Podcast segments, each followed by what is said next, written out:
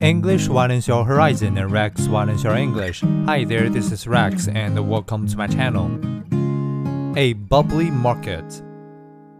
Although most households are suffering from high inflation at the supermarket till and petrol pump, some can still splash out on luxuries.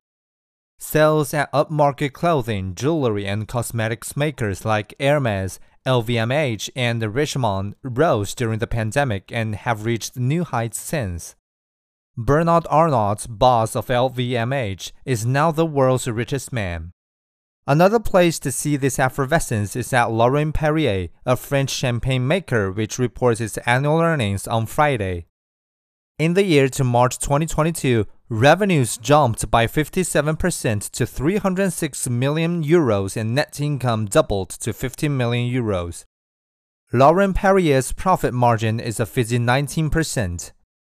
The share price this month bubbled past 140 euros, nearly doubled its level at the start of lockdown three years ago. The economy may be brut for many, but prospects seem rosy for Laurent Perrier.